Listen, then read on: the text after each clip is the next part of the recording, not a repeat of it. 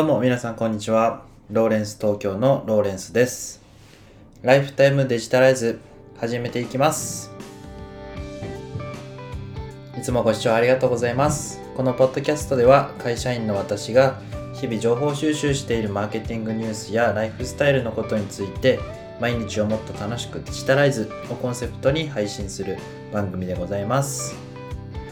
え皆様いかがお過ごしでしょうか？え今日は2月5日の金曜日の夜にえ収録をしております。え今日も、えー素敵な一日にしていきましょう。え今日はですね、株式会社ドリップさんから実は私ローレンスがあのインタビューをしていただいたことがございましてで昨日、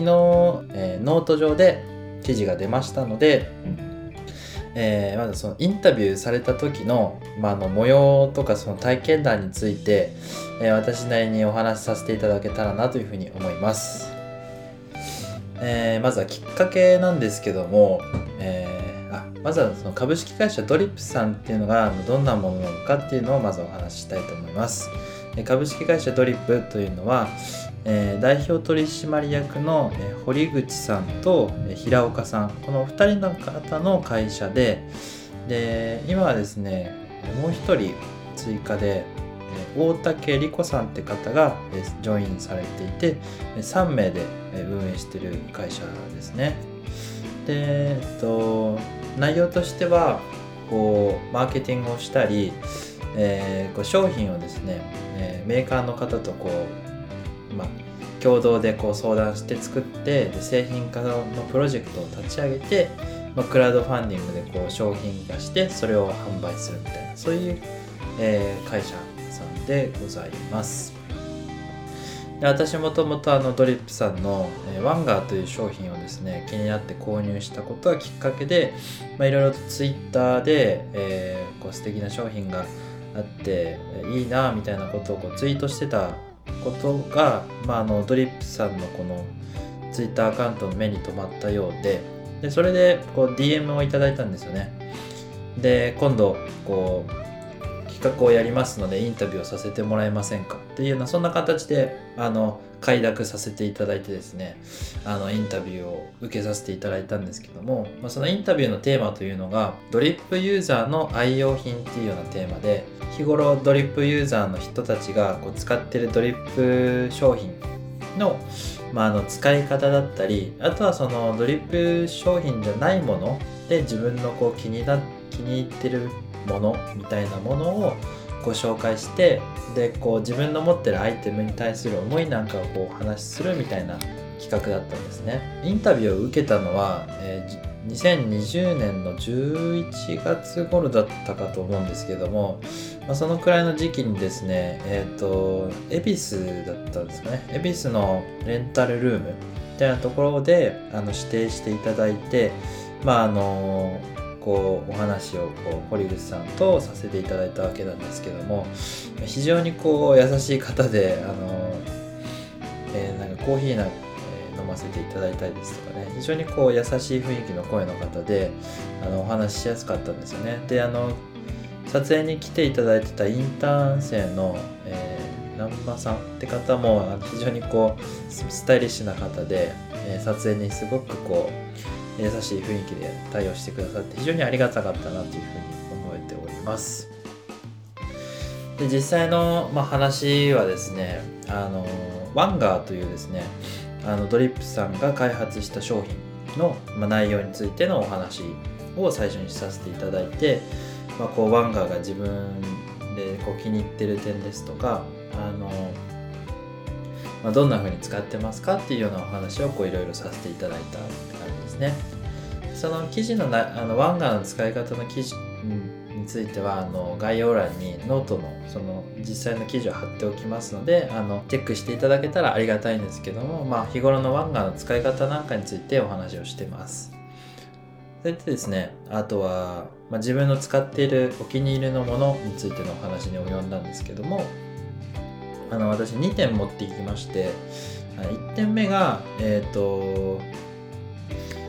あの Kindle Paperwhite ですね。あの電子書籍リーダーですね。まああれは結構ずっと使っていて非常にこうあの使い始めてから、えー、とだいぶこう部屋がス,、えースリムになったというかあの本にあふれてあの家が狭くなってしまうのを非常にこう解決できたあの本を読む体験というよりもこの部屋が、物で満たされなくてこう住むっていうような体験をこう提供してもらえたっていうところが私にとっての一番のよ良いポイントだなっていうふうに感じてます。でそれなお話をさせてもらってで 2, つ目がですねあの自分が使っているあのスマートウォッチについてのお話なんですけどもあのこれがですねあのあんまり皆様聞き覚えがない名前かと思うんですがギャラクシーというその韓国の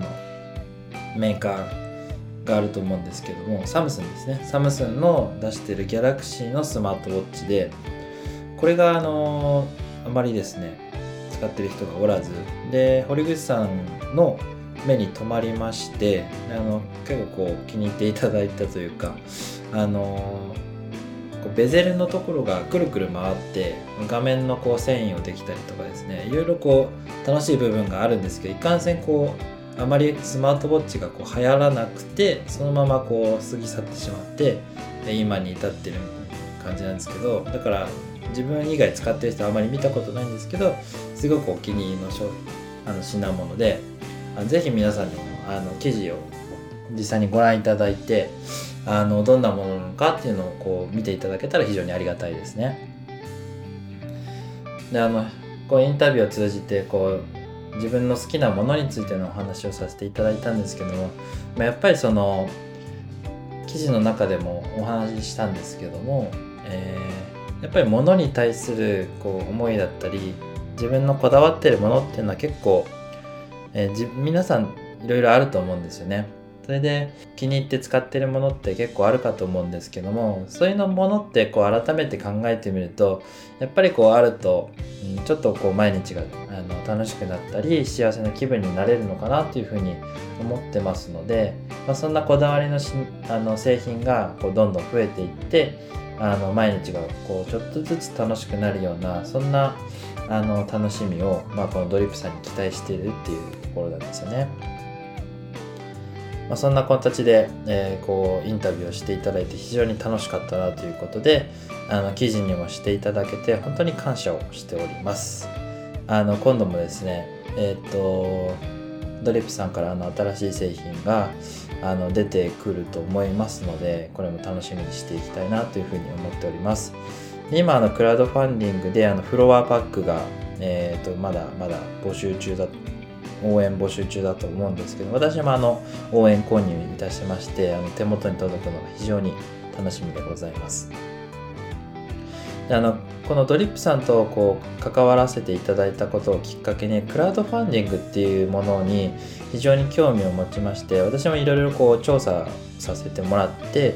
あのクラウドファンディングってどうやってこう計画したりプロジェクトを立てるのかなっていうことをこうブログにまとめて記事にもいたしましたのであの概要欄に貼っておきますのであのぜひ気になった方は参考にしてみてください。でこの実際にドリップさんの、えー、フロアパックの、えー、クラウドファンディングを事例として、ま、どのようにこうクラウドファンディングを成功させたのかっていうことを、え、分析して、ま、マーケティング的に、え、考えてみましたので、えー、ぜひ参考にしていただけたらなというふうに思います。この番組では、えー、マーケティングニュースやライフスタイルのことについて、えー、毎日配信をし朝しておりますので、えー、ぜひ気になった方はブログもツイッターもチェックしていただけたらなというふうに思います。えー、また、コメントも募集しておりまして、えー、テーマはですね、えー、便利だったアプリということで、あの、ぶっちゃけ何でも構いませんけども、あの、便利だったアプリについて、えー、コメントいただけたら、あの、ツイッターのプロフィールなんかも、えー、ポッドキャスト内で紹介させていただきますし、えー、ツイッターでリツイートなんかもさせていただきたいと思っておりますので、えー、ぜひお待ちしております。今日はここまでとなります、えー。いつもご視聴ありがとうございます。ライフタイムデジタライズでした。それではまた。バイバイ。